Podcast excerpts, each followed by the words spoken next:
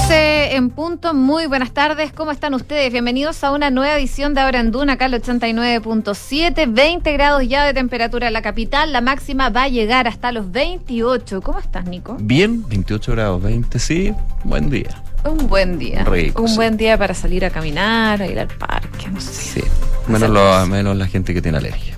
Ah, bueno. Nuestro que cariño, nuestro cariño y fuerza en este periodo para todos ustedes. Pero ¿Cómo parece que ya van mejor, ¿o no? Sí, van mejor. Los alérgicos. Sí, no sé. Mira, ahí viene entrando María José Soto. Sí, estamos en el aire. Te cuento. No, pero se toma su tiempo, tenía, unos- tenía unos trámites. Oye, varios temas. El día de hoy que vamos a estar revisando en Ahora en Duna, había mucha preocupación en el sector del golf en Las Condes. Sí. Partió como un artefacto sospechoso, se lo lleva a carabineros con todos los protocolos del GOPE de carabineros, entendiendo de que podía ser algo más. Y eh, desde el Ministerio Público se hacía prohibición de información porque es un tema delicado. Pero en una entrevista radial, Radio Vivo, la ministra del Interior confirmaba que efectivamente era una bomba.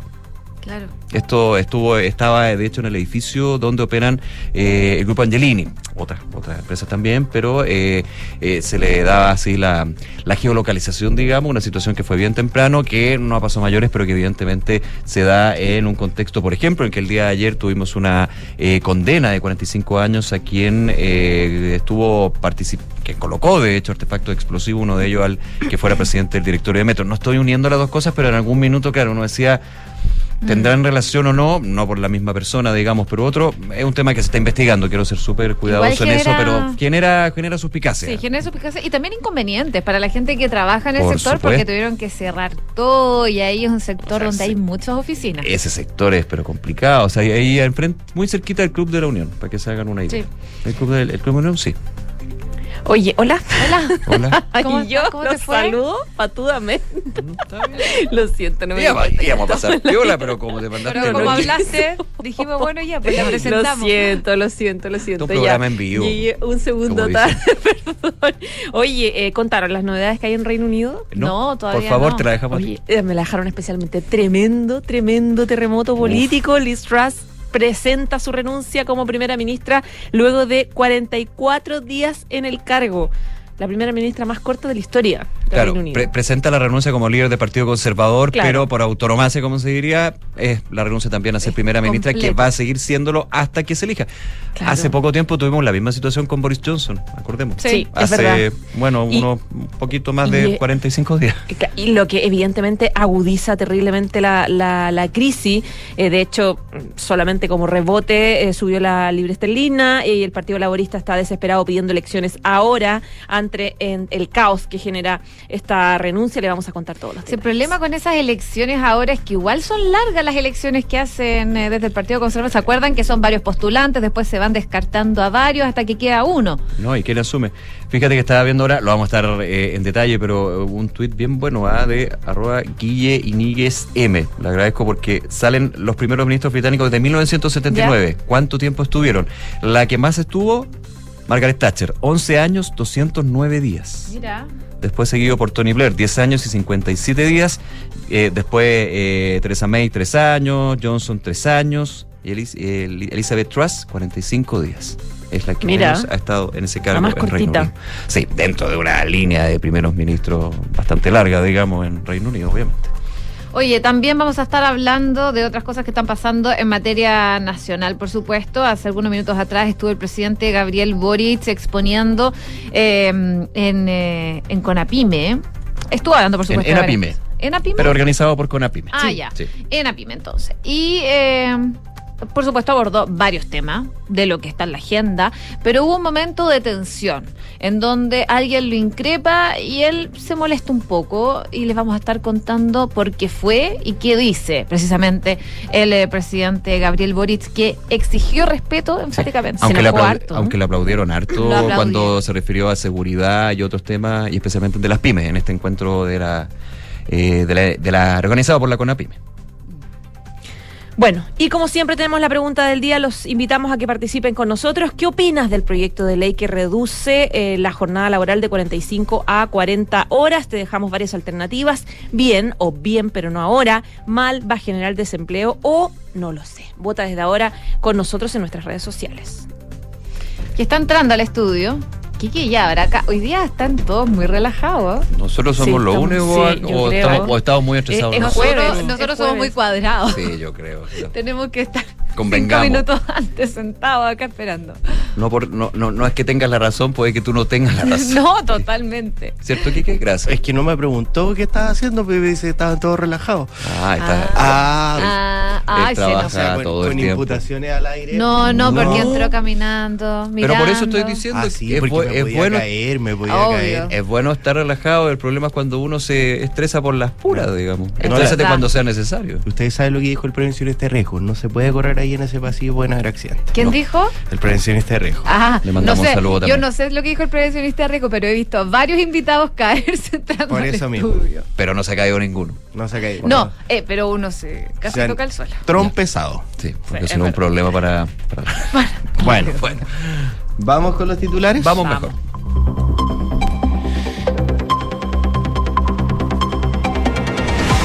El Ministerio de Salud informó 6.201 casos nuevos de coronavirus y 36 fallecidos registrados, según cifras informadas por el DEIS, siendo este el registro más alto de nuevos contagios en 48 días. La positividad nacional llega al 13,33%, luego de que se informara el resultado de más de 43.000 exámenes entre antígeno y PCR. En cuanto a camas críticas disponibles, hasta llegan hoy a 262 habilitadas a nivel nacional.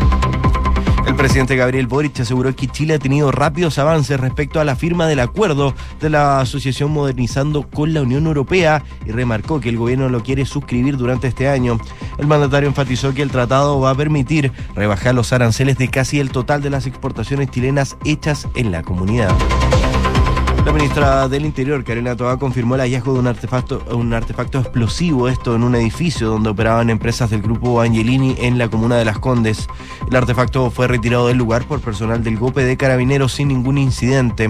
En ese sentido, la alcaldesa de Las Condes, Daniela Peñalosa, aseguró que este es un atentado terrorista y se debe condenar con ese carisma. No podemos relativizarlo ni disminuirlo, sentenció la jefa comunal. El gobierno se puso como plazo hasta fin de año para alcanzar el máximo de side letters posibles con otros países. La información la dio a conocer la canciller Antonio Rejola, quien explicó que nos hemos dado ese plazo precisamente porque hay ciertos resquemores de que esta sería una estrategia para demorar la promulgación del tratado y ese no es el objetivo. El presidente del Senado, Álvaro Lizalda, aseguró que ya venció el plazo para impugnar la tramitación del TPP-11 tras el requerimiento de un grupo de diputados de llevar la iniciativa al Tribunal Constitucional. En su argumentación, los legisladores denuncian que el proceso estuvo viciado y que no se consultó a la Corte Suprema por las implicancias de este tratado. Recordemos que la normativa establece que existe un plazo de cinco días hábiles para hacer la impugnación de un proyecto ante el Tribunal Constitucional una vez que este fuera aprobado. Los partidos políticos suspendieron la reunión por el proceso constituyente y las conversaciones retomarán la próxima semana. Esta, semana estaban contemplados dos encuentros, ayer miércoles y hoy día jueves. Sin embargo, las colectividades decidieron continuar la próxima semana con las tratativas para alcanzar un nuevo acuerdo constitucional. Y Raúl Zurita fue galardonado con el premio de poesía Federico García Lorca en España. El jurado destacó que Zurita, que su voz demuestra lo siempre vigente y potencia que tiene la poesía chilena.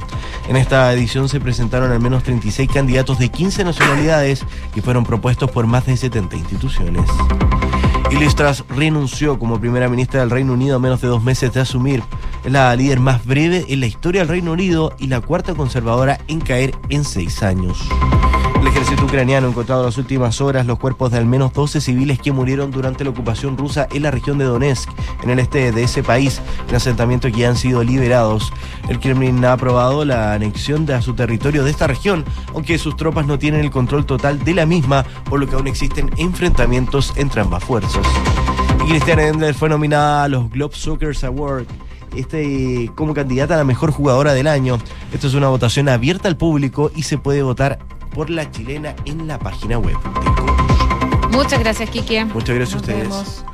12 con 10, bueno, lo adelantábamos al principio del programa, la ministra del Interior, Carolina Toá, confirmó que se encontró un artefacto explosivo en el exterior del edificio donde opera el grupo Angelini, esto en la comuna de Las Condes. Esto ocurrió temprano, en la mañana, eso de las 9 de la mañana. La secretaria de Estado afirmaba que hubo un aviso de un paquete sospechoso, llegó al lugar personal especializado policial y el paquete efectivamente, dijo, era una bomba. Hay que ver todavía las características de esta bomba, el potencial que tenía, pero el lado bueno, la buena noticia es que esta no alcanzó a ser detonada y ahora se tiene que hacer una investigación efectivamente para dar con las personas que hicieron este intento de atentado. Según este citado medio, el artefacto fue eh, retirado por eh, personal policial y llevado a una unidad especial para su análisis. Por otra parte, la Fiscalía Metropolitana Sur dictaminó que carabineros del Grupo de Operaciones Policiales Especiales, el GOPE, em, están realizando diligencias por el hallazgo de objetos sospechosos esto, como les comentaba, en la comuna de Santiago y al respecto también habló la alcaldesa de la comuna, Daniela Peñalosa, que explicaba que esto ha causado una gran conmoción. Eh, Dice que la alerta la recibieron a las 7 de la mañana aproximadamente, eh, con una denuncia eh, de la conserjería de este edificio en cuestión en el sector del golf, del golf, digo.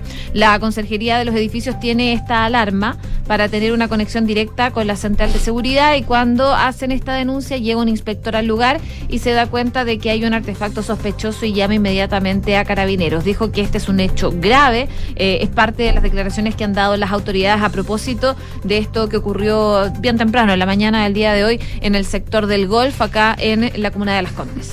De hecho, el GOPE de Carabineros ya retiró la bomba desde este edificio del grupo Angelini, que está ahí en Plaza Loreto, en la comuna de Las Condes. Carabineros se mantiene todavía trabajando en el Golf 150, a la altura de Isidora Goyenechea. De hecho, eh, según eh, ya consignan el eh, GOP en sus redes sociales se estaba trabajando en este artefacto sospechoso afuera del edificio, por lo que se tuvo que suspender el tráfico en Presidente Riesgo y Avenida Apoquindo.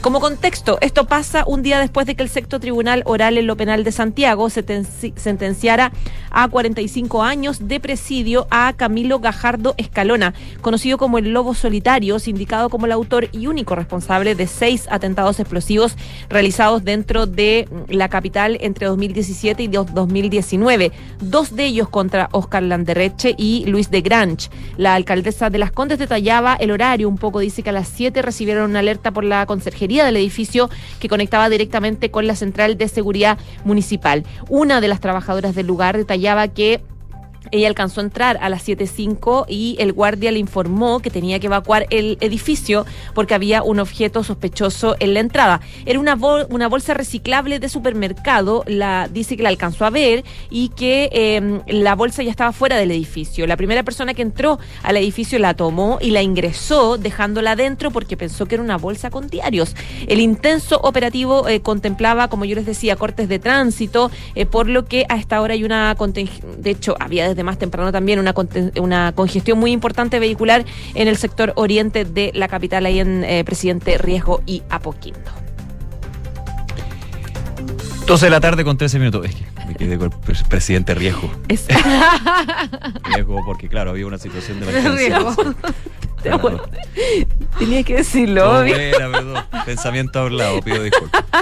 Oye, vámonos a Reino Unido, nada de risas allá en el gobierno británico, porque si ayer la Elizabeth Truss, primera ministra de Reino Unido, había dicho que no iba a renunciar, que era una luchadora, bueno, las cosas cambian en política.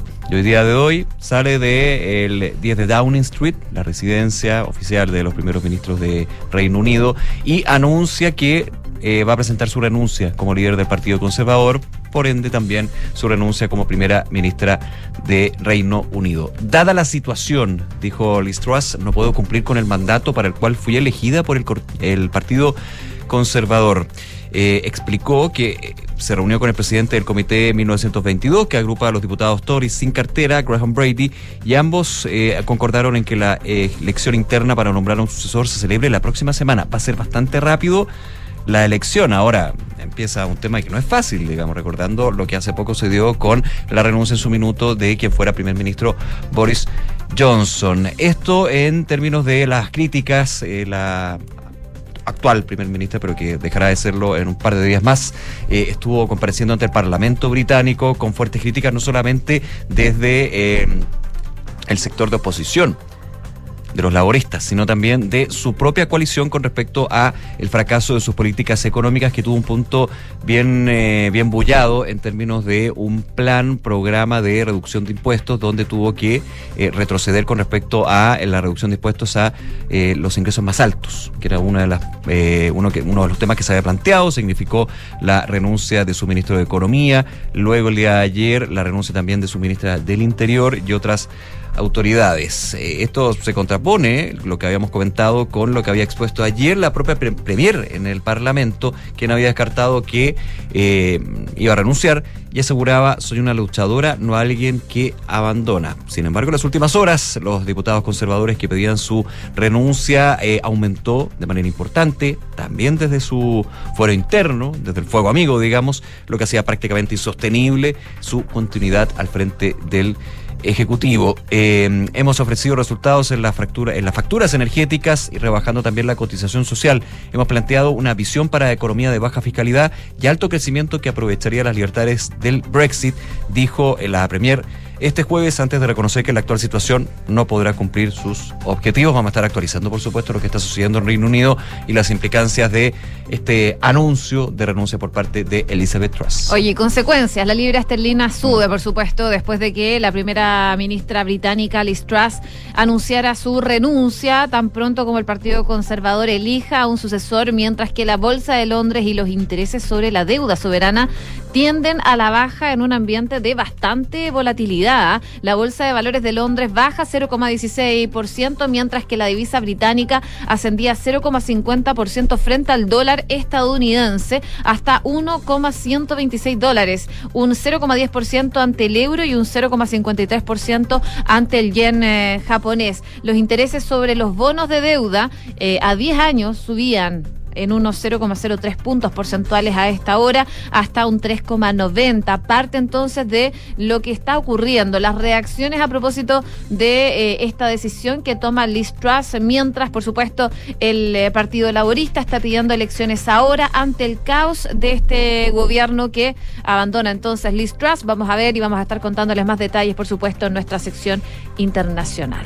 12 del día, 17 minutos. Al parecer, Chile va a continuar con el programa Visa Waiver, fue lo que dijo por lo menos la embajadora de Estados Unidos al plantear un poco eh, dudas respecto de la permanencia de este ingreso de Chile a Estados Unidos a través de esta alternativa. La embajadora eh, de Chile en nuestro país, que es Bernadette Mijan, señaló en su primera conferencia de prensa que desde que llegó al Departamento de Seguridad Nacional no ha hecho ningún cambio a este programa de visa ni sobre la participación de Chile en el programa hasta el momento. Dijo que hay hitos y progresos que deben seguir realizándose, pero somos optimistas en base al progreso que hemos visto en los últimos días que Chile va eh, permanecer con este programa de visas. Dijo ella que Chile es el único país latinoamericano que participa en el programa de extensión de visa y el programa de extensión de visa debe cumplir con criterios que son muy específicos, tanto para ser aceptado en el programa como para continuar en él. No hay garantía para ningún eh, país de que continúe permanentemente el programa. En otoño, por ejemplo, eh, del año pasado, se realizó una visita a Chile rutinaria y su evaluación determinó que se deben abordar varias preocupaciones actuales relacionadas con la participación del eh, programa, decía la embajadora estadounidense. Ella además dice que... Eh, en, ¿Qué pasó? ¿Te puedo interrumpir un segundo? Pero por supuesto. Vamos a ir al Congreso, está hablando hasta ahora el subsecretario Monsalve, eh, se le está preguntando justamente por la situación que ocurrió en la mañana, eh, principalmente por lo que fue el artefacto explosivo, que la ministra del Interior confirma que era una bomba, y el operativo también, esto enmarcado en las investigaciones por otros casos que ayer tuvieron una sentencia de 45 años, insisto, no juntar los dos temas, pero obviamente aquí los tiempos corren. Vamos a escuchar. 150, eh, hoy día a la mañana se dio cuenta de la presencia de un artefacto sospechoso que había sido eh, colocado en ese lugar anoche, en torno a las 23 horas. Se instruyó por parte del Ministerio Público la concurrencia de la BOCAR, del OS9 y finalmente del GOPE. Efectivamente allí se encontró un tubo de PVC negro que contendría explosivos, que tenía un temporizador y también tenía cables, por lo tanto efectivamente se trata de un artefacto explosivo. Agradecer eh, la labor de carabineros para poder concurrir, evitar que se produjera una explosión y finalmente desactivar este eh, aparato explosivo. Evidentemente la inteligencia es una tarea eh, relevante. yo creo que la discusión hoy día no tiene que ver con el aumento o la disminución presupuestaria del ANI. La discusión real, que yo espero que demos con el Congreso, es tener un nuevo sistema nacional de inteligencia. Hay un proyecto de ley en la Comisión de Defensa de la Cámara de Diputados y el gobierno se ha comprometido durante el mes de octubre o noviembre ingresar las indicaciones con el objeto de dotar al país de un sistema moderno para protegerlo de las amenazas. Y eso implica tener un nuevo sistema nacional de inteligencia. Subsecretario, ¿tiene, ¿tiene antecedentes con respecto, eh, perdón, con- eh, eh, sí, se le, se le consulta nuevamente por el artefacto explosivo si se sabe cuál era la magnitud No, de esto? va- vamos a esperar el informe de los organismos especializados de carabineros. No puedo eh, decirle de la magnitud en términos del daño que eventualmente pudiera producir. Yo entiendo que a eso se refiere en el caso de que se hubiese producido la explosión. De no, no tengo esa dimensión. Habrá que esperar el informe de los servicios especializados. Pero sí reiterar la preocupación del gobierno. Y vuelvo a reiterar, respecto a estas materias, hoy día hay inteligencia en Chile.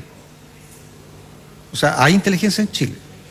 Tanto la Policía de Investigaciones tiene inteligencia, Carabineros de Chile tiene inteligencia, la Agencia Nacional de, In- de Inteligencia, como lo dice muy bien su nombre, también realiza labores de inteligencia. No es que haya un desconocimiento respecto a lo que ocurre en Chile. Por lo tanto, hay normalmente antecedentes respecto a los riesgos, a las amenazas que eventualmente se pueden vivir en materia de este tipo de hechos que son tan repudiables. Subsecretario, usted nos decía que este artefacto fue colocado cerca de las 23 horas de anoche.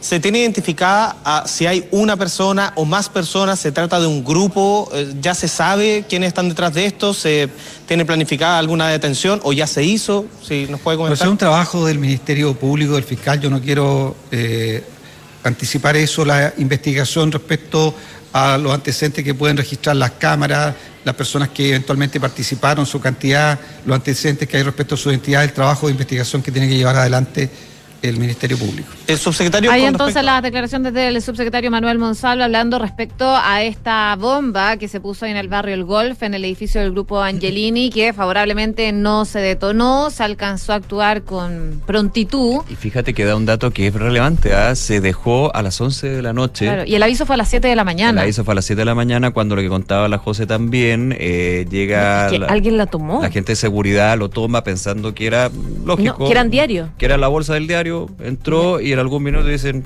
me imagino yo eh, no pues ahí está el diario. No sé, pues me pongo en esa situación Claro. y ahí justamente, o sea, a las 11 de la noche se dejó el paquete afuera y luego en la mañana, a las 7 de la mañana se da el aviso y lo bueno de todo esto es que no termina nada porque hubo una pronta reacción de- del golpe de carabinero y apuntar al subsecretario del Interior al tema inteligencia. Está dentro de también lo que está trabajando actualmente en el Congreso, por eso está desde el Congreso Nacional y, pinchábamos ahí eh, la discusión de la ley de presupuesto, del proyecto de ley de presupuesto. Claro. Te 12 del día, perdón. sí. eh, Pero solamente volvamos para sí, terminemos de contarle porque es Sí. una buena noticia, yo creo, Sí. eh, respecto de estas declaraciones que hace la embajadora de Estados Unidos y sobre el programa de visa que permite que podamos entrar eh, sin eh, trámite de visa como en toda Latinoamérica. Ella dice que hasta ahora somos optimistas en base al progreso que Chile ha tenido para no tener que retirar el visa waiver. Sobre el tema, de hecho, eh, ella decía, eh, sin embargo, eh, que un criterio que es exclusivo de Chile es la prevención de lo que ella llamó viajes modificados, es decir, aquellas personas que viajan a Estados Unidos a robar, dijo. Este es un tema que está atrayendo cada vez más la atención en Estados Unidos y por tanto es motivo de creciente preocupación. ¿Cómo podemos evitar que las personas que están tratando de usar este programa para malos propósitos lo arruinen para todos los demás, que por ejemplo van a turistear? Y en ese, en e- ese ha sido, dice ella, el enfoque de nuestras conversaciones con el, gobierno chileno. Hace como dos semanas, una delegación del gobierno de Chile que viajó a Washington y a Texas, a la frontera, para continuar estas conversaciones desde el otro lado. Lo que puedo decir es que hemos visto un tremendo progreso, dice, en los últimos veces, eh, los últimos meses por parte del gobierno de Chile para avanzar hacia estos hitos y objetivos que hemos acordado para lograr mantener esta visa a los chilenos. Entonces, la tarde con 24 minutos. Lo comentaba la José al principio. eh, hubo la participación, fue la participación del presidente Gabriel Boric en, eh, en APIME, el, encuentro organizado por la Confederación de la Micro, Pequeña y Mediana Empresa, la CONAPIME. Y se vivió un minuto tenso en lo que fueron, en lo que fue el discurso del presidente que abordó varios temas, ¿ah? seguridad, el tema de reforma tributaria, el tema de la reforma previsional, hablaba de seguridad, seguridad, seguridad de orden público, seguridad social y eh, otra que se me olvidó, pero eran como tres focos. Eso en general. Pero hubo un momento bien tenso. Migración, ¿lo dijiste? Ah, migración habló también, sí. No, sí fueron varios temas. Sí. Fue, un discurso bien Largo. bien largo, bien Sí. largo Sí. para, para lo que generalmente se dan en los discursos de presidente o presidentas, digamos, en estos encuentros. Y eh, un minuto tenso cuando parte de las personas que estaban en este, en esta ENAPIMA, en este encuentro, eh, emplazan al presidente. Un grito acá que fue en el minuto en que, mm, en que le- él estaba hablando sobre el proceso constitucional. Que lo, ah, ¿tenemos la cuña? Sí. Vamos a escuchar lo que fue la declaración porque ahí se, se molesta bastante manteniendo las casillas, o sea, nada, ninguna cosa del otro lado, pero de todas maneras fue, eh, estuvo bastante molesto el presidente en ese minuto cuando se le increpa por el tema que, para darle contexto, cuando hablaba de la nueva constitución, del proceso constitucional, le decían que ya eh, con el rechazo del plebiscito, nada de hacer con una nueva constitución, que eso ya había sido elegido por la, por la gente. Vamos a escuchar. Y creo que, bueno, la constitución se rechazó, pues, al que lo pregunta. Y nosotros, y nosotros respetamos el veredicto del pueblo de Chile. Y también, señor, y también, señor, déjeme decirle, déjeme decirle, y le exijo respeto, y le exijo respeto, le exijo respeto, le exijo respeto. Y también el pueblo de Chile, el pueblo de Chile decidió, decidió, por una amplia mayoría, por una amplia mayoría, tener una nueva constitución. Así es. Y el pueblo de Chile, y el pueblo de Chile, aunque al señor le moleste, rechazó el proyecto que le propuso la convención. Pero el mandato de una nueva constitución sigue vigente. Ahí está, eh, la molestia del presidente Boric. Eh, hubo como dos instancias más donde se le, se le notó, no, no complicado, sino molesto, porque ahí habían interrupciones con distintos temas, pero de todas maneras yo estuve escuchando al presidente en vivo y para hacer, poner el contexto completo, este fue el minuto tenso, pero en general hubo buena recepción de los asistentes de ANAPIME de varios temas cuando se refirió específicamente a seguridad, combate contra el crimen organizado, el tema migratorio, el tema también de la reforma previsional que no iba a tocar a las pymes en términos de eh, lo que va a ser aumentar las jubilaciones, entre otros temas, pero sí de todas maneras ahí eh, con respecto al punto de proceso constitucional, nueva constitución, en este debate que se da, que, que sigue ahí vigente. Sí, claro. Cuando se aplica los resultados o la interpretación de los resultados, que hay unos bastante más claros, otros que son o interpretaciones o análisis sobre el, el plebiscito ratificatorio, donde gana el rechazo, pero el plebiscito de entrada también. Sí. Oye, antes de irnos a la pausa, quería contarles que ya hay plazos. Plazos para las llamadas conocidas side letters. Ah, Ah, mira. sí, tanto pues. que hablamos. Por lo menos eso lo dijo la ministra de Relaciones Exteriores, que se dio plazo hasta fin de año eh, para estas negociaciones de acuerdos laterales antes de ratificar y depositar este tratado integral y progresivo asociado al eh, Transpacífico. Según lo que explicaba la canciller, eh, que están poniendo toda la prioridad y la urgencia para lograr el máximo de cartas laterales posibles, pero también dice que ha conversado.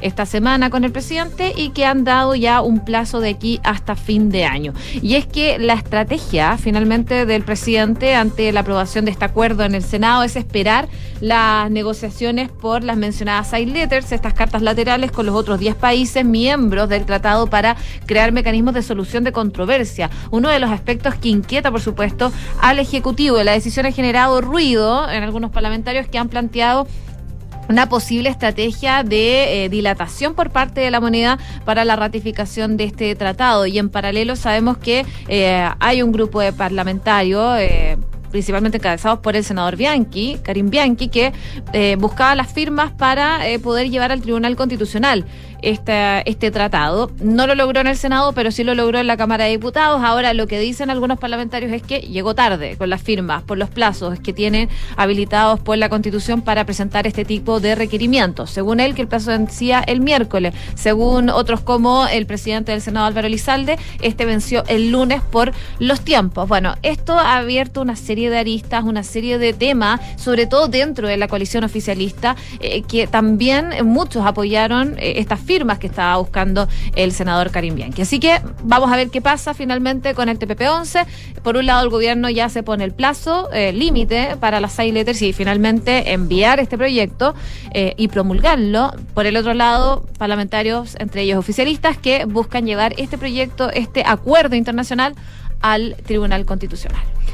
12 del día, 30 minutos, nos vamos a la pausa, pero antes, como siempre, los invitamos a que participen en nuestra pregunta del día. Queremos preguntarles qué opinan del proyecto de ley que reduce de 45 a 40 las horas laborales que tuvo su, su, su avance en el Senado ayer. Eh, hasta ahora, el 50% dice es una excelente y moderna iniciativa, mientras que el 21,4% bien, pero no ahora. Vota con nosotros. Pausa y volvemos para revisar más informaciones aquí en Ahora en Duna, el 89.7.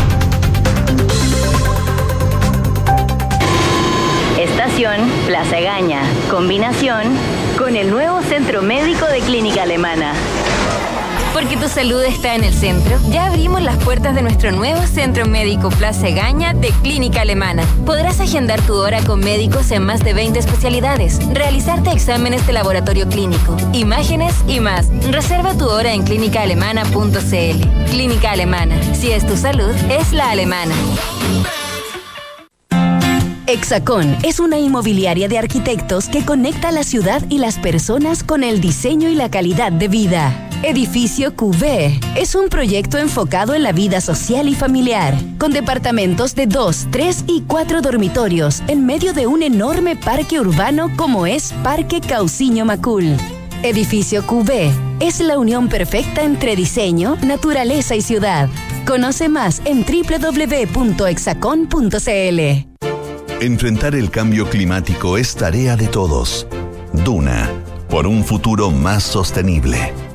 El próximo 7 de noviembre, representantes de los gobiernos de todo el mundo se darán cita en Egipto, en el marco de la COP27, la reunión de la Conferencia de las Naciones Unidas para tomar acción contra el cambio climático. Uno de los temas centrales que abordará la cumbre por el clima será el de la justicia climática, en la cual Chile y Alemania jugarán un rol clave, como es guiar la discusión para analizar las pérdidas y daños provocados por el calentamiento global en el mundo. Esta discusión ha sido una solicitud recurrente de los países en desarrollo, pero que las naciones más ricas intentan evitar, especialmente cuando se hace alusión a las compensaciones y responsabilidades que deben asumir por ser los grandes emisores de gases de efecto invernadero. Acciona, expertos en el desarrollo de infraestructuras sostenibles para recuperar el planeta. 1710. 1711. 1712. Nuevos árboles plantados. Nuestro compromiso sigue creciendo. Por cada híbrido Toyota que recorra las calles, plantaremos un árbol nativo, que junto a más de 1.700 árboles ya plantados, darán vida al gran bosque Toyota en el sur de Chile. Iniciativa que ayudará a cuidar del medio ambiente y reducir la huella de carbono. Conoce más en bosque.toyota.cl. Chile. Ceremonia de titulación de Vicente. Y lo más importante, le doy gracias a mi viejita, que aunque hoy ya no está, tenía toda la razón. Contratar un seguro de vida en MetLife fue la mejor decisión para que nunca nos faltara nada. Si mañana llegas a faltar, ¿por cuánto tiempo estarán protegidos? Solicita una asesoría en medlife.cl y conoce el nuevo seguro de vida Protección Integral. Más protección para tu familia, más tranquilidad para ti. MedLife, recorriendo la vida juntos. Si queremos cambiar el mundo, primero cambiar nosotros. Por eso en Anglo American estamos cambiando nuestra forma de hacer minería, con medidas que contribuyen a la lucha contra el cambio climático. Como parte de nuestras acciones, pusimos en marcha la primera planta de hidrógeno verde para minería en Chile y el primer camión minero impulsado por hidrógeno verde del mundo. Porque si el cobre es determinante para el futuro, su producción también debe serlo. Por el cambio climático, lo estamos cambiando todo. Anglo American. Conoce qué más estamos cambiando en chile.com angloamerican.com. Hola, ¿Sabías que el Ministerio de Vivienda y Urbanismo tiene un programa llamado Pequeños Condominios que permite a las familias que cuentan con un terreno construir nuevas viviendas, siendo una solución para el hacinamiento y el allegamiento? Con el programa Pequeños Condominios puedes mantenerte en tu barrio de siempre y mejorar tu calidad de vida a través de soluciones con mejor estándar habitacional. Conoce más detalles de este subsidio y el plan de emergencia habitacional en www.mimbu.cl.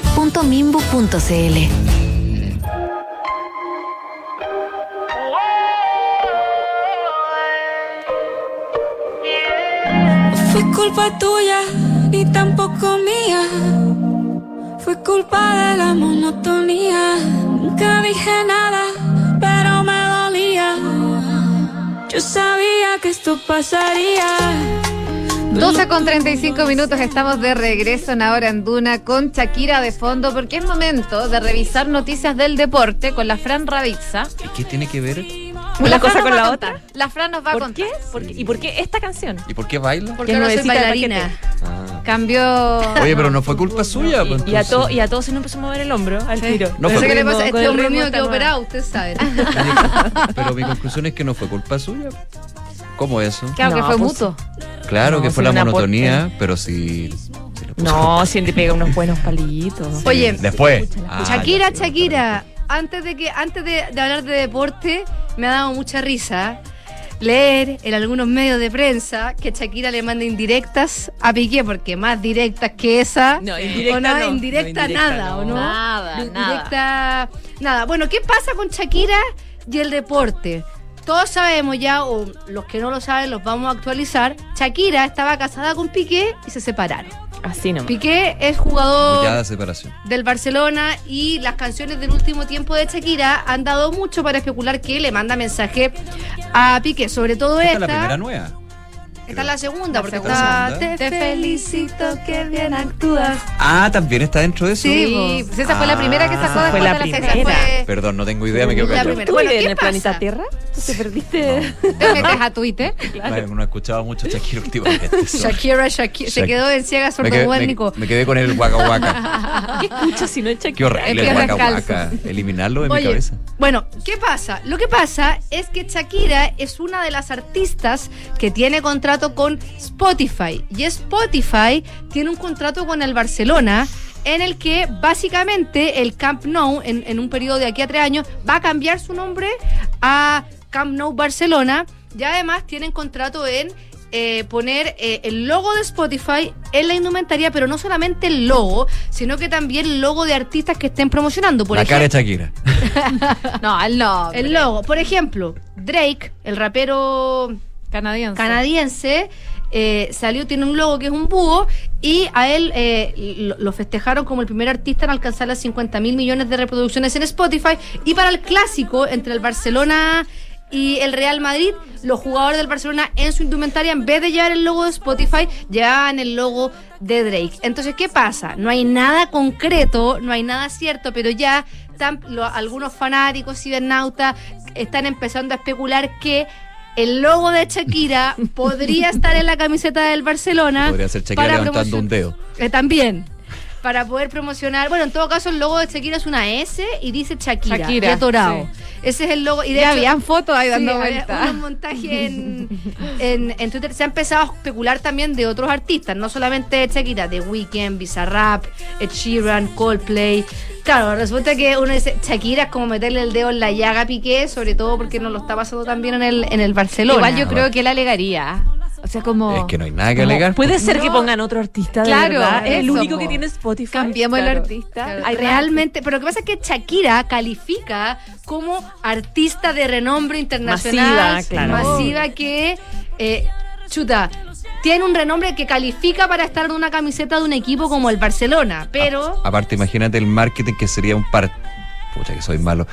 Es el como saca- marketing, el marketing que sería un partido del Barcelona con Piqué titular, Con Piqué Y con titular. Shakira en la Shakira, camiseta, sería hermoso. Yo Spotify lo hago Y una lo foto primero con que los hago. dos hijos después del Perdón la maldad, pero es cierto. Pero es que desde el punto de vista Del solamente marketing. marketing. Pero sabes que yo creo De que están todos sacando provecho igual. O sea, el mi- la misma canción que sacó ahora Shakira. La misma. Shakira. Sí. obvio que Ahora yo creo que también pensando como si yo fuera Piqué, por muy corazón roto, que no, no sé si Piqué es el del corazón roto, ¿ah? no, no nos vamos a meter ahí en, a especular líos de, De del corazón, pero si es que Pi- a igual corazón roto y todo, igual con el dolor de tu alma, ponerte el logo de tu ex y que te paguen por eso, chuta, o sea... No, uno, uno cuando termina con alguien, lo único que quiere es no verlo nunca más. Y ahora lo ves hasta en tu camiseta. Este- Y ahí bueno, no tiene nada que, val- nada que alegar. pues. No. Digo, porque llega el Barcelona y dice, oye, no, no, no me parece. Amigo, eh, Es lo que te tocó. No sé, igual el, se podría el- el conversar. sueldo se paga con eso, digamos. quizás le dicen ya Piqué, te damos un bono O podría no jugar ese por partido. daño moral. O podría. Un, o- un bono humillación. no, porque ¿cuánto dura la camiseta con ese No, logo? puede ser un partido, Puede un partido, fue solamente un partido. Ah, Entonces hay que ya. elegir bien ahí el partido. Claro. Oye, la otra vez vi un video en, en Twitter de Piqué entrenando.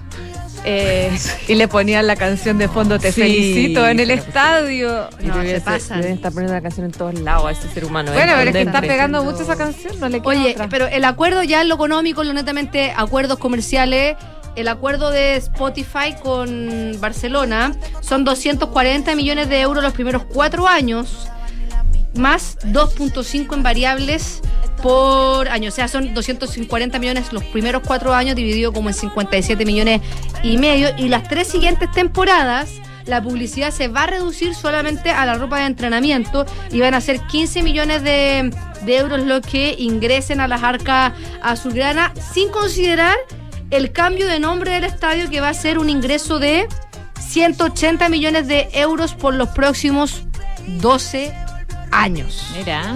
Así que, chuta. Te felicito. Oye, Te como felicito que es mejor, yo, actúas. es mejor llorar con, con plata, que sin plata, Qué ¿no? pobre. es mejor llorar con plata que pobre. De Ya se lo ya no son pobres. No. Pero, que, pero, Pobre rico. Pero más plata. pero más platita. Oye, cambiando de tema, ya dejando un poco la, la farándula deportiva y musical, Tiane Endler.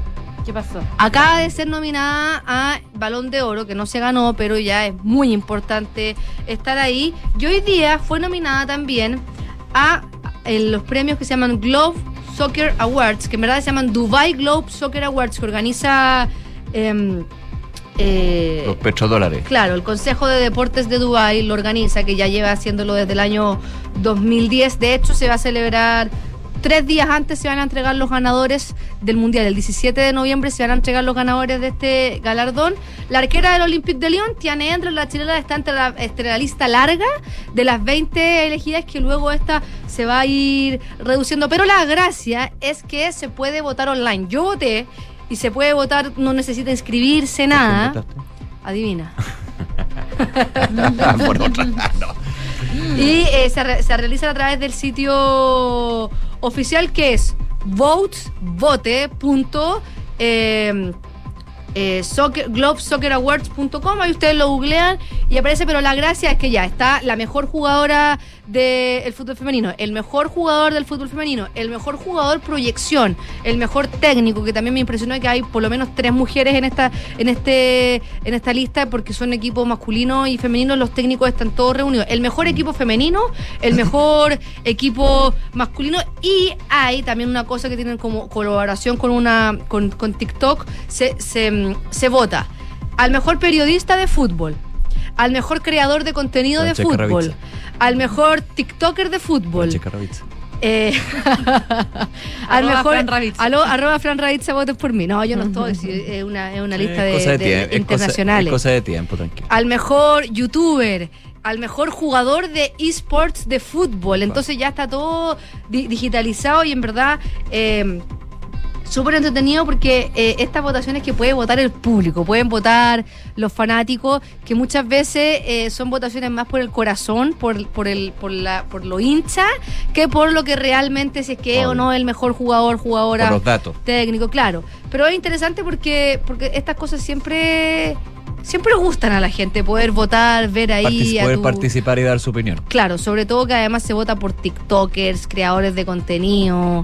Todo Eh, relacionado al fútbol, por supuesto. todo relacionado solamente al fútbol. Como mejor periodista de fútbol, estaba ganando, pero por mucho. Y tenía más del 53% de los votos el periodista Fabrizio Romano, un italiano que está especializado en calcio mercato, que él de verdad es citado por todos los medios eh, de Que fútbol. siempre habla de los pases y tiene. Siempre ahí- habla de los pases. Es que de verdad él tiene muy buena información y en general nunca se equivoca. Claro. Entonces también tiene mucha credibilidad. Bueno, ya hay otro tema del que les quería hablar, que es, ¿se acuerdan de la Superliga? Sí, de ¿cómo olvi- Florentino cómo Pérez. olvidar a Sí. Florentino de su idea que cayó. No ha caído. ¿Cómo? ¿Cómo? ¿Resurgió? Ya, pero es como Les voy a contar. cura odioso. Ay, eh, hoy día, la Superliga presentó a su nuevo jefe permanente. Florentino Pérez sigue siendo el presidente de la Superliga, acompañado en esta cruzada por el Barcelona y la Juventus, que son los tres equipos que más empujan por, por esta Superliga. Y contrataron a Bernd Reichardt, que es el recién nombrado consejero delegado de esta competición y el objetivo que tiene esto es tener una persona, un rostro visible ligado 24/7 a la creación de la Superliga que él le dio Como una gerente, gerente general, gerente deportivo. así. Claro, como por Mm. decir el CEO del... Ya, perfecto. y él trabaja para otra empresa que se llama A22, que es una consultora dedicada al desarrollo de deporte europeo. Él está contratado, él trabaja para esa empresa y esa empresa le presta servicio a la Superliga y él es su rostro visible. Y dentro de lo que dijo en esta entrevista es que la Superliga sigue siendo eh, una alternativa europea, una alternativa a competiciones. eh, no queda tan claro si es que viene a reemplazar la Champions, si es que se puede hacer de manera paralela a la Champions, si es que los equipos que van a jugar la Superliga van a poder jugar o no la Champions. Lo cierto es que aclara algunas cosas. Ya no van a estar estos equipos tipo franquicia que querían imitar a la NBA, donde hay equipos permanentes. No, dice que eso sería lo que ya se habría evaluado y no sería lo que se estaría considerando y que le enviaron una carta a la UEFA porque ahora partieron desde otra manera. Ya no fue mal, más o menos esto es lo que yo interpreto, que les fue mal imponiéndose con este nuevo Viendo torneo. como que somos lo mejor Claro, y como que- ustedes vayan para el lado, somos la somos la novedad. Claro, no, ahora lo que Somos ellos solución. le escribieron esta carta a la UEFA es para poder sentarse a dialogar. Ya. Para poder conversar sobre la creación de una nueva competencia que ella dijeron va a ser en tres semanas, no va a interferir a las ligas locales, pero el principal argumento de Ben Reichardt es que, ¿por qué?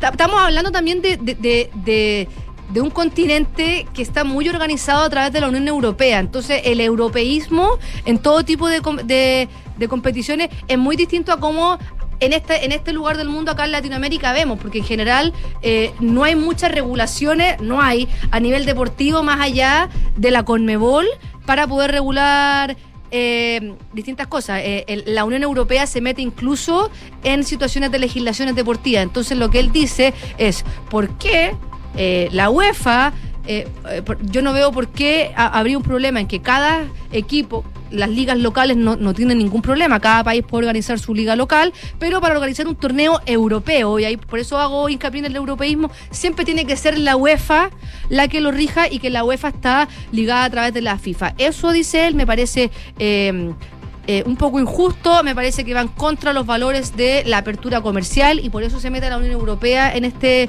argumento, porque no puede haber una competición paralela europea que no esté regida por un organismo como la UEFA. Eso es lo- ese es como el principal argumento que tiene la Superliga. Ahora, la Superliga Europea, para los que no saben, no es una invención de Florentino Pérez. Hay una Superliga Africana.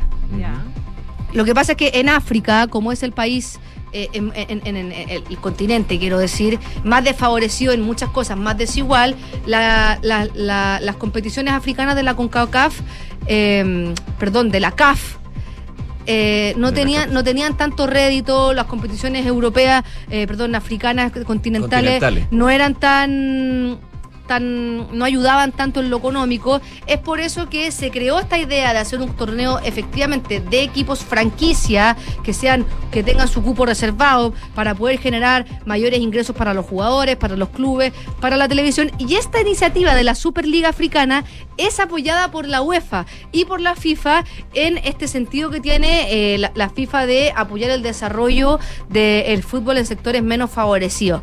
Distinto es lo que pasa en Europa, donde está el mejor fútbol del mundo, donde es el más visto. Entonces, es como, por un lado, la Superliga Africana quería impulsar el la- desarrollo pero del la fútbol. UEFA a- a- apoyó lo que era la Superliga en África.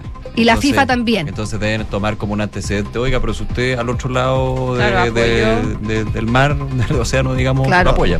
Claro, y la no acá. FIFA, porque al final entendamos, está la FIFA, que es el ente rector del fútbol chileno, y está la UEFA, está la Conmebol, está la CAF, están todos los organismos. Entonces Mm. la FIFA, sí, me equivoqué con lo de la UEFA, la FIFA apoya la creación de la Superliga Europe- eh, eh, Africana, Pone a todas las otras organizaciones. pero se opone a la de la UEFA. UEFA. Entonces, esa es como la gran discusión que hay, pero también entendemos que la, cuer- la, la cantidad de plata que ya se mueve en Europa y la cantidad de plata que le ingresa a la FIFA por concepto de organizaciones a través de la UEFA es mucho más distinta a la que le ingresa a la FIFA por concepto de organización de torneos africanos.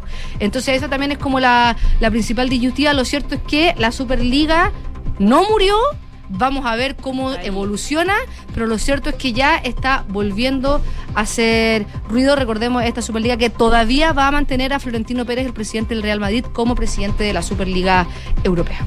Bien, gracias Fran, que estén Nos bien. vemos. Gracias, Fran. 12 con 50. Actualicemos lo que está pasando en eh, Reino Unido. Sabemos que renunció Liz Truss como primera ministra británica durante esta mañana y los conservadores ya decidieron evitar comicios generales y volverán a iniciar un proceso de elección interna para poder designar al quinto primer ministro desde que los británicos votaron por el Brexit en el año 2016. De hecho, la propia premier anunció durante su discurso de renuncia que eh, se va a hacer un proceso acelerado para elegir a su sucesor y dice que va a ser de aquí al final de la próxima semana. Poco después, el Partido Conservador confirmó que van a concluir el proceso de elección en su nuevo líder para el 28 de octubre, así que ya tienen fecha límite, por lo menos. Eh, Graham Brady, el presidente del comité de 1922 del grupo parlamentario Tory en la Cámara de los Comunes y encargado también de organizar las elecciones internas, dijo a los periodistas que será posible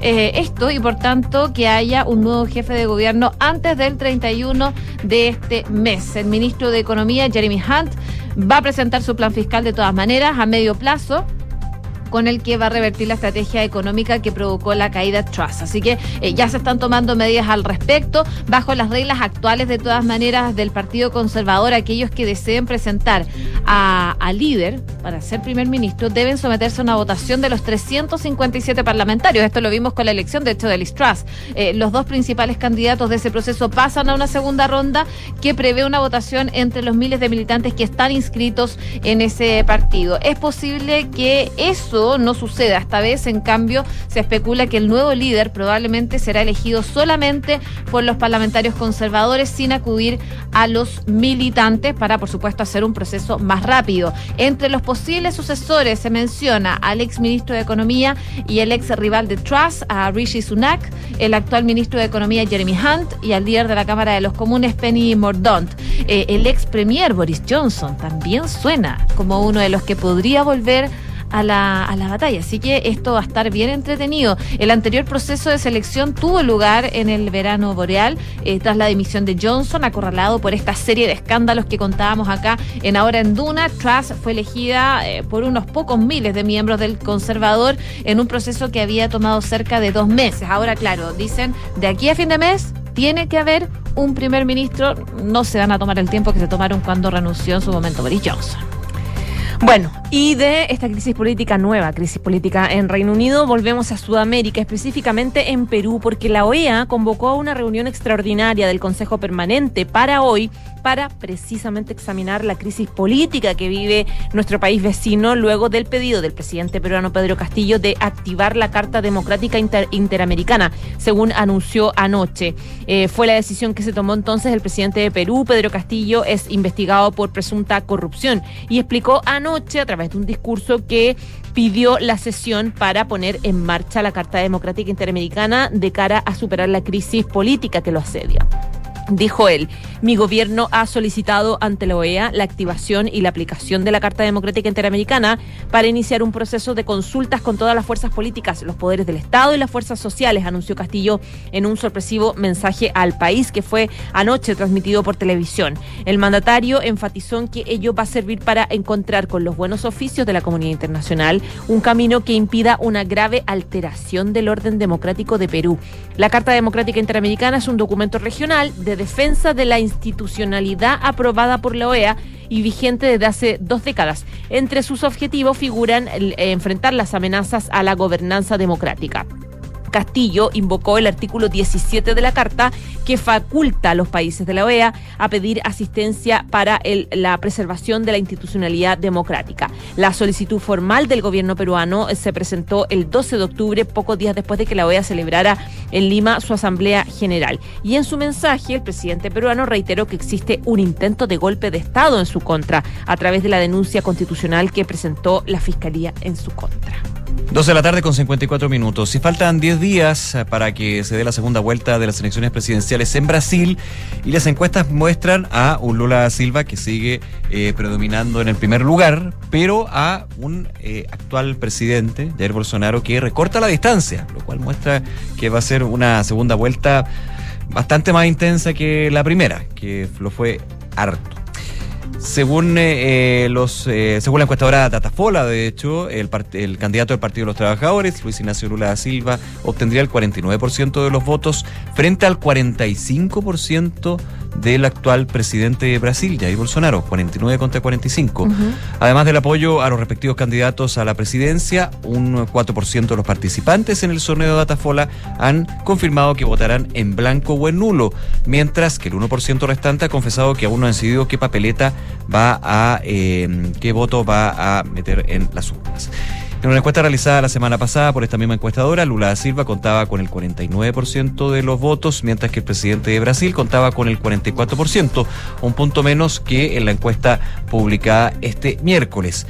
La oscilación del margen de error hace que el candidato del PT varíe entre el 47 y el 51% de los votos totales en esta segunda vuelta, en términos de proyecciones, mientras que para Bolsonaro los porcentajes podrían cambiar desde el 43 hasta el 47%. Son datos que favorecen al actual mandatario, puesto que en su límite máximo se podría dar un empate técnico entre ambos candidatos por primera vez desde que tuvo inicio la convocatoria electoral, si bien este es un escenario, dice Datafola, que es estadísticamente improbable. En tanto, el 1% de indecisos, como comentábamos, podría cambiar la balanza para un lado y otro, porque se ve bastante peleado esto, así como el índice de personas que votaría en blanco. Por ende, uno entendería que aquí a los 10 10 días que quedan, digamos, para la segunda vuelta en Brasil, con la, ah, no me acuerdo cuál era el número, un número impresionante de votantes, en términos de- del universo de votantes, eh, los candidatos van a apuntar a los blancos, nulos e indecisos, más que finalmente ir con tu propio electorado que ya está totalmente cautivo. Recordemos que es una de las elecciones más polarizadas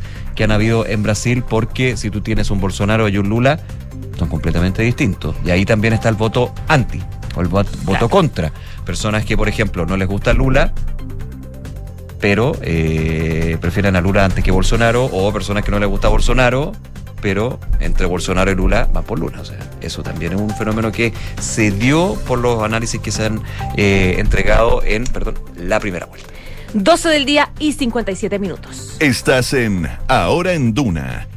Y volvemos a temas locales. Ayer la Comisión de Trabajo del Senado aprobó el artículo principal del proyecto de ley que reduce la jornada laboral de 45 a 40 horas semanales. Es la modificación del artículo 22 del Código del Trabajo donde se establece que la duración de la jornada ordinaria de trabajo no va a exceder de, cuare- de 45 horas semanales. En este sentido, se señaló que se realizó una suerte de votación simbólica, dado que la votación particular será más intensa, donde lo principal será eh, resolver la reducción eh, gradual. Por ejemplo, se propone que se pase de 45 a 44 horas en un primer año para bajar a 42 en un tercer año y finalmente en el quinto año de implementada la ley se llegue recién a las 40 horas. Precisamente sobre esta flexibilidad es la, es- es la razón por la que habló el senador Luciano Cruzcoque, quien es presidente de la Comisión de eh, Trabajo del Senado. Dijo, es posible, pero con tiempo, no de inmediato las 40 horas.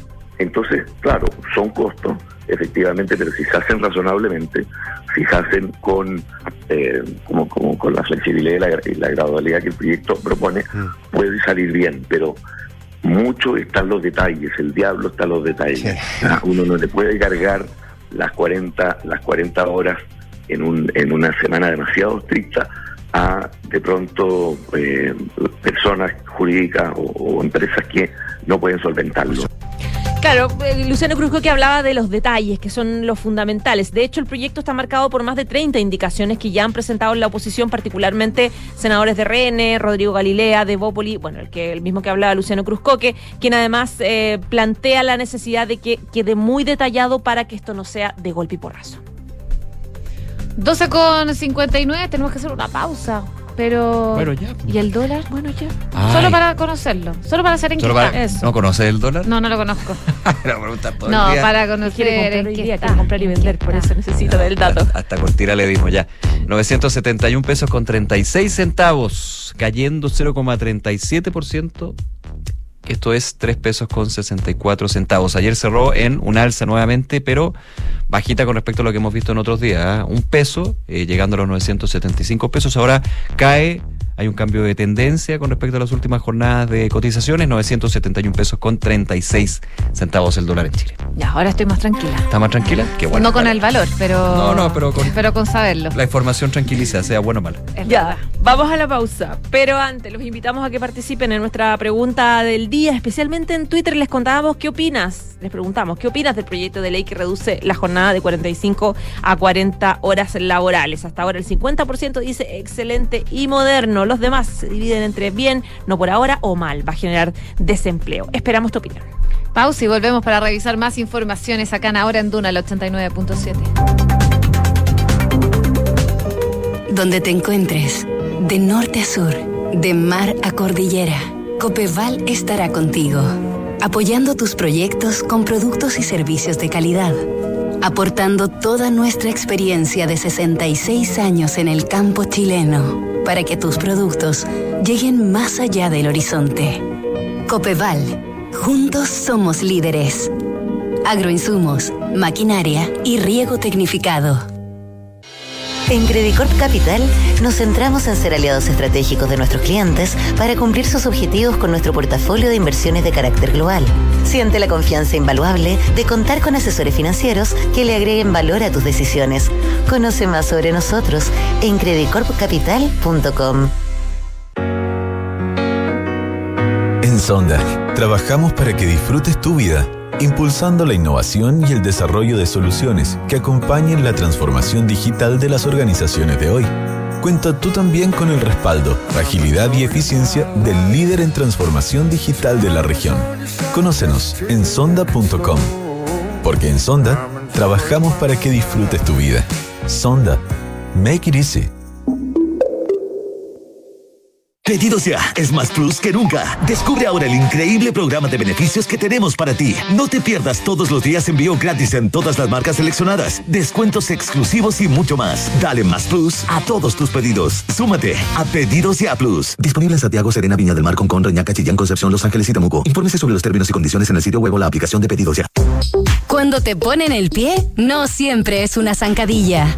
Ahora en Ingebec Inmobiliaria te ayudan a comprar un departamento en verde o con entrega inmediata, pagando el pie hasta en cuatro años y sin intereses. Por fin la oportunidad que estabas esperando para invertir. Encuentra este o más beneficios en ingebecinmobiliaria.cl. Ingebec Inmobiliaria, tu inversión, nuestro compromiso. Oye, está lindo tu auto. Te felicito. Es un SUV, ¿verdad? No, es la evolución del SUV. ¿Cómo es eso? Es la evolución del SUV. Es amplio, tiene onda y súper tecnológico. Mira tú, ¿eh? me gustó. Renault Arcana, la evolución de SUV, con un diseño único interior y exterior. Potente y eficiente motor turbo con 150 HP, que rinde hasta 19,6 kilómetros por litro, 475 litros de capacidad en su maletero. Y para mayor seguridad, 6 airbags integrados y cambios dinámicos gracias a su Paddle Shift. Cotiza el tuyo en Renault.cl y súbete a un Renault Arcana de Arco Center.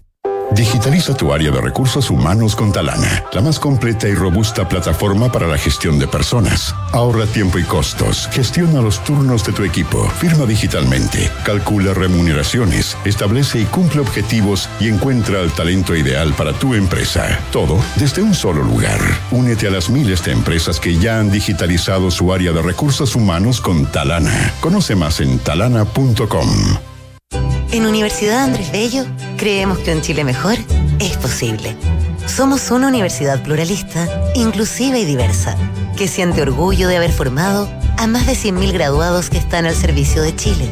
Hoy, educamos con excelencia a más de 57.000 estudiantes en Santiago, Viña del Mar y Concepción, formando la comunidad estudiantil más grande del país. Universidad Andrés Bello, comprometidos con un mejor país.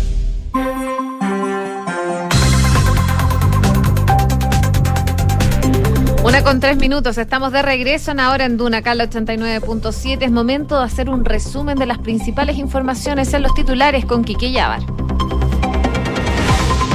Presidente Gabriel Boric realizó un llamado a todos los sectores políticos, especialmente al suyo, a no tener mezquindades y recuperar la seguridad en el país, asegurando que esta no es una cuestión ideológica, sino que en muchos casos de supervivencia. El mandatario aseguró que el combate a la delincuencia será su principal prioridad y que no dará su brazo a torcer en esta tarea. General director de Carabineros Ricardo Yáñez respondió a los cuestionamientos por la represión policial durante las manifestaciones registradas el pasado martes en el marco de los tres años del estallido social y destacó que se han establecido nuevas tácticas operativas para disminuir la posibilidad de que las personas resulten afectadas. En específico, la autoridad policial fue consultada por las críticas que deslizó el alcalde de Recoleta, Daniel Jadue, donde indicó que ya son tres años de trabajo para ajustar esas tácticas de carabineros junto a la policía alemana y sobre la controversia en torno a los abusos sexuales durante el estallido social, contestó que no tiene conocimiento respecto a esa materia y serán las investigaciones las que lo determinen. Los diputados de Renovación Nacional Miguel Becker, Camila Flores y Juan Carlos Beltrán ingresaron hoy un requerimiento a la Contraloría para que investigue las desvinculaciones y contrataciones de la Subsecretaría para las Fuerzas Armadas a cargo de Galo Eidenstein, cuestionamiento que llega por la llegada masiva de militantes del Partido Comunista a esa misma. Según los parlamentarios, esa repartición del Ministerio de Defensa tendría decenas de des- despidos en los últimos meses y una parte importante de las nuevas contrataciones serían militantes del PCN. El gobierno se puso como plazo hasta fin de año para alcanzar el máximo de side letters posibles con otros países. La información la dio a conocer la canciller Antonio Rejola, quien explicó que nos hemos dado ese plazo precisamente porque hay ciertos resquemores de que esta sería una estrategia para demorar la promulgación del tratado y ese no sería el objetivo. La justicia argentina detuvo a tres miembros del grupo Revolución Federal, conocido por sus amenazas contra la vicepresidenta Cristina Fernández. En concreto, la Policía de Seguridad Aeroportuaria efectuó esta mañana 11 registros en el área metropolitana de Buenos Aires e hizo los tres arrestos enmarcados en el expediente que dirige el juez federal Marcelo Martínez de Giorgi. Los detenidos son Jonathan Morel, Leonardo Sosa y Gastón Guerra. Y desde el Parlamento británico confirmaron que el Partido Conservador concluirá el proceso de elección de su nuevo líder para el 28 de octubre tras la dimisión de Liz Truss. Según explicaron desde el propio partido, la idea es tener un nuevo líder antes de la declaración fiscal del ministro de Economía Jeremy Hunt, agendada para el próximo 31 de octubre, mientras la oposición buscará llamar a nuevas elecciones. Muchas gracias, Quique. Nos vemos. Una con siete. Hoy un tenso momento se vivió en el Encuentro Nacional de la Pequeña Empresa, que es convocado por Conapime y a la que asistió, de hecho, el presidente Gabriel Boric. El hecho ocurrió en el marco de la intervención del mandatario, quien eh, comenzó su discurso apuntando a la necesidad de escuchar a quienes tengan posiciones distintas para, él decía, enriquecer los diferentes puntos de vista. A él decía, bueno, a mí la gente eh, que soba el lomo, que se acerca solo para decir que las cosas están bien o que andan con un discurso por delante y otro por detrás, no me gusta nada, decía el presidente, y quiero que sepan, y esto lo he repetido reiteradas veces, dice, y creo que desgraciadamente en la política lo hace muy poco, que tenemos que ser capaces de escuchar a quien piensa distinto, porque en quienes piensas distintos puede haber un punto de vista que enriquezca el nuestro. Bueno, fue en ese momento que interrumpió su discurso para responderle a un asistente del evento que lo increpó por la discusión de una nueva constitución. Y esto fue lo que dijo el jefe de Estado. Y creo que, bueno, la constitución se rechazó, pues, al que lo pregunta. Y nosotros, y nosotros respetamos el veredicto del pueblo de Chile. Y también, señor, y también, señor, déjeme decirle, déjeme decirle y le exijo respeto, y le exijo respeto, le exijo respeto, le exijo respeto. Y también el pueblo de Chile, el pueblo de Chile decidió, decidió, por una amplia mayoría, por una amplia mayoría, tener una nueva constitución. Así es. Y el pueblo de Chile, y el pueblo de Chile, aunque al señor le moleste, rechazó el proyecto que le propuso la convención. Pero el mandato de una nueva constitución sigue vigente. Bueno, desde el Congreso Nacional también le preguntaron al subsecretario del Interior, Manuel Monsalve, sobre lo que ocurrió eh, en este evento de la CONAPIME y aseguró que desde el gobierno buscan reparar la necesaria convivencia para Chile. Asegura que hay distintos sectores del país que están buscando legítimamente y el gobierno es parte de aquello de recuperar los niveles de convivencia y también de recuperar los niveles de respeto. Una de la tarde, nueve minutos. Les contamos más noticias de la jornada. Esta mañana, el presidente del Senado, Álvaro Elizalde, se reunió con el general director de Carabineros, Ricardo Yáñez, para abordar la agenda legislativa en materia de seguridad pública. Esto luego del asesinato del sargento segundo de Carabineros, Carlos Retamal, el tercer uniformado que muere haciendo su labor en lo que va de este 2022. Luego de la reunión, el senador Elizalde valoró la labor que ha realizado en general Carabineros, expresando su solidaridad con una institución que ha tenido que enfrentar y soportar irreparables pérdidas durante este año. Son muchos los funcionarios, dijo, de Carabineros que han muerto en actos de servicio en el último tiempo hechos que nos desgarran y que bajo ninguna circunstancia podemos aceptar, dijo el senador Elizalde que se trata de servidores públicos que arriesgan su vida para velar por la seguridad de las personas. En este sentido, expresó que bajo estos hechos nadie puede mantenerse al margen. Se requiere expresar no solamente una condena categórica, sino también hacer modificaciones legislativas, modernizaciones institucionales necesarias para apoyar al rol de carabineros. La muerte de un carabinero no puede ser algo que nos llene solamente de tristeza. Creemos fundamental, dijo el senador, eh, apoyar la labor institucional en el marco de del Estado de Derecho. Fue su declaración luego de reunirse con el general Yáñez. Una de la tarde con 10 minutos. Esto es bien relevante. ¿ah? Recordemos que eh, en agosto fue cuando el Ministerio de Agricultura eh, anunció que eh, se declaraba estado de emergencia agrícola en todas las regiones del país.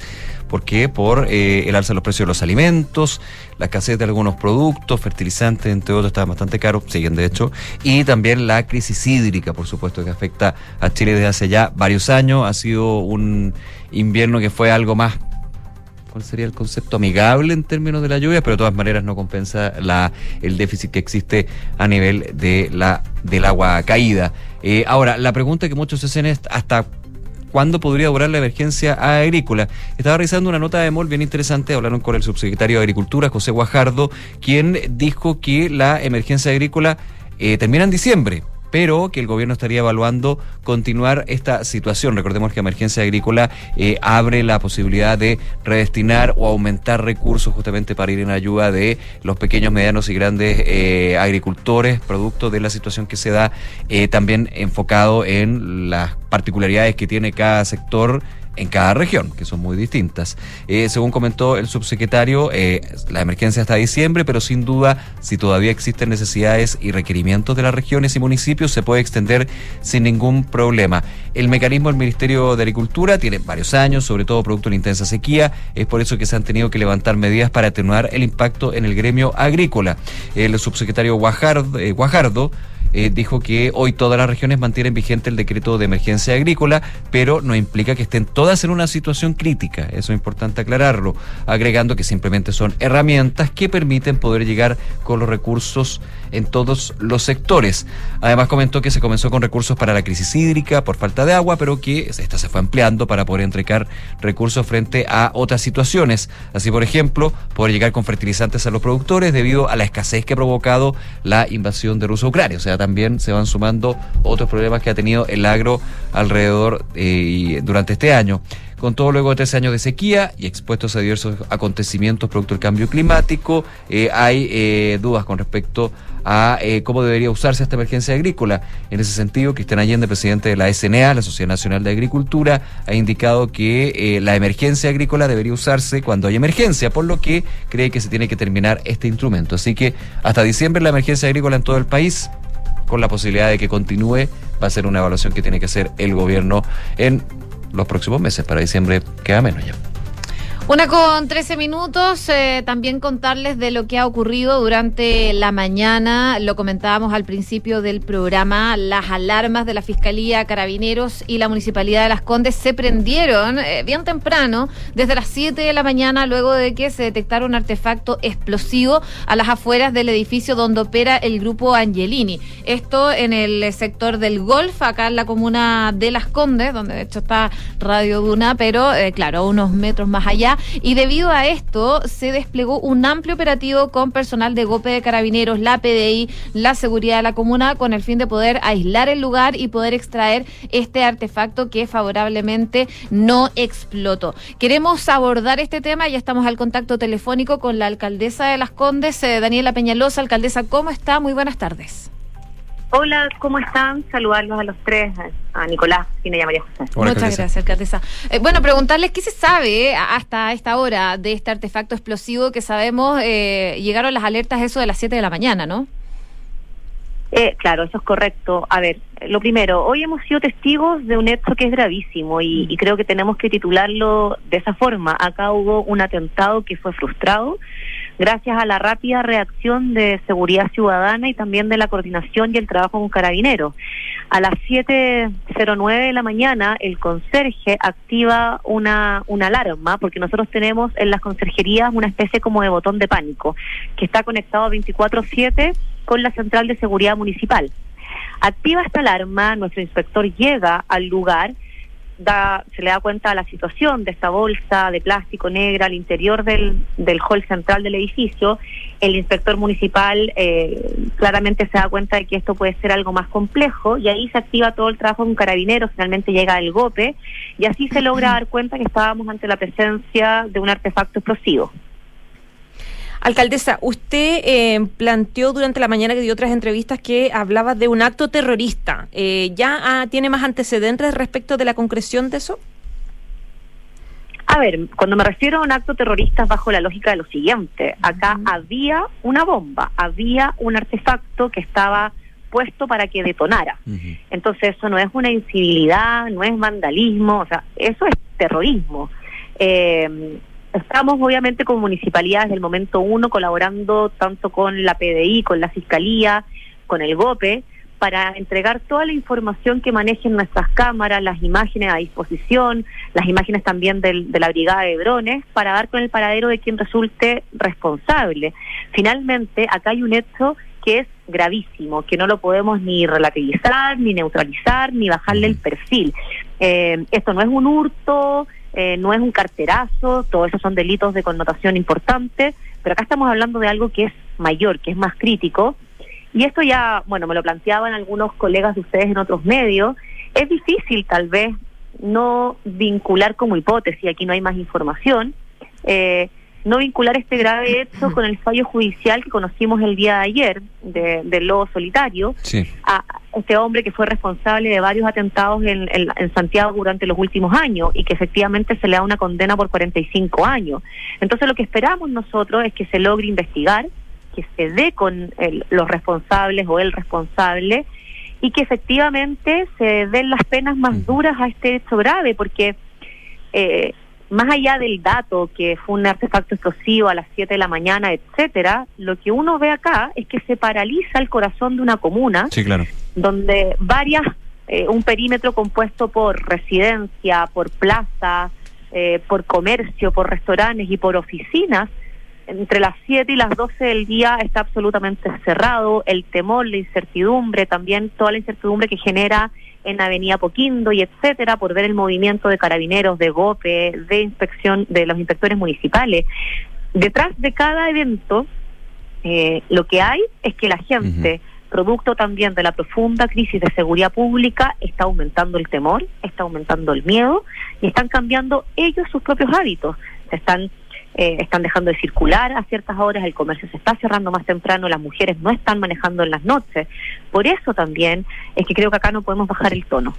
Alcaldesa, estamos hablando con la, eh, conversando con la alcaldesa de Las Condes, Daniela Peñalosa. Eh, un punto A que puede ser un detalle, pero prefiero preguntárselo, digamos. Eh, En un minuto estaba el operativo bien temprano eh, de carabineros del GOPE, se lleva el artefacto sospechoso en ese minuto y eh, en una entrevista en Radio Bio Bio se le pregunta a la ministra del Interior y dice, efectivamente es una bomba. Después se le consultaba a usted por parte de la prensa en el lugar y dijo eh, que desde el Ministerio Público se había dado la prohibición de informar por lo delicado y porque estaban en plenas pesquisas. Hubo una descoordinación ahí, ¿cómo lo evalúa? Yo sé que es un, es un punto, más bien podría considerarse informativo para los medios, pero en el minuto del procedimiento de emergencia es bien relevante saber si es una bomba o no y quién lo dice también. Y en algún minuto la Fiscalía dice prohibición de informar justamente porque estaban en pleno proceso.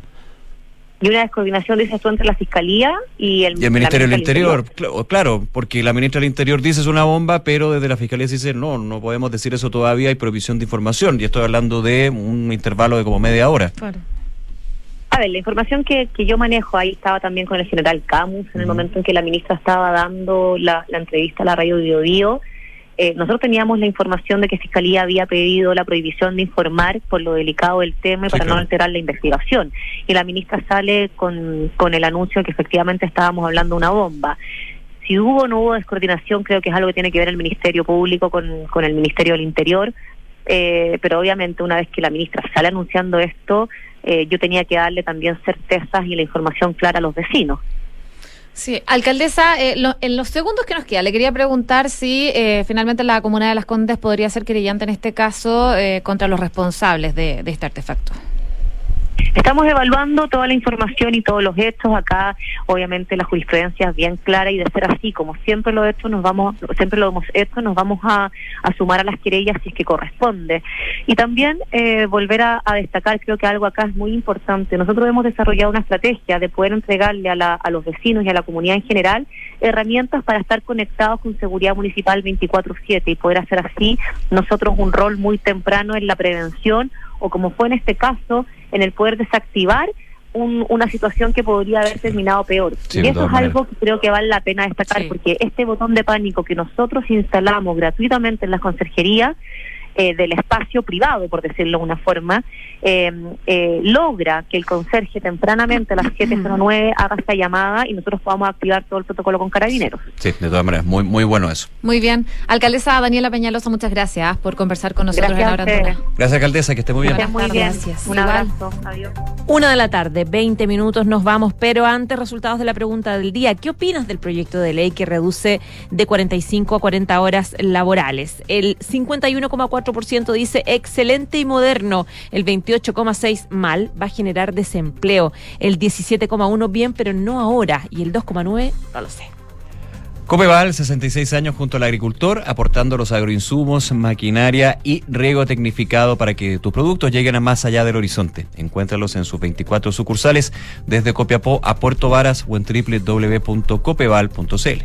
La transformación digital de tu negocio nunca estuvo en mejores manos. En Sonda trabajan para que disfrutes tu vida innovando y desarrollando soluciones tecnológicas que mejoran y agilizan tus operaciones. Conócelos hoy, Sonda Make It Easy.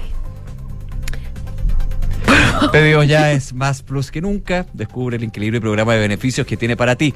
Envíos gratis en todas las marcas seleccionadas, descuentos exclusivos y mucho más.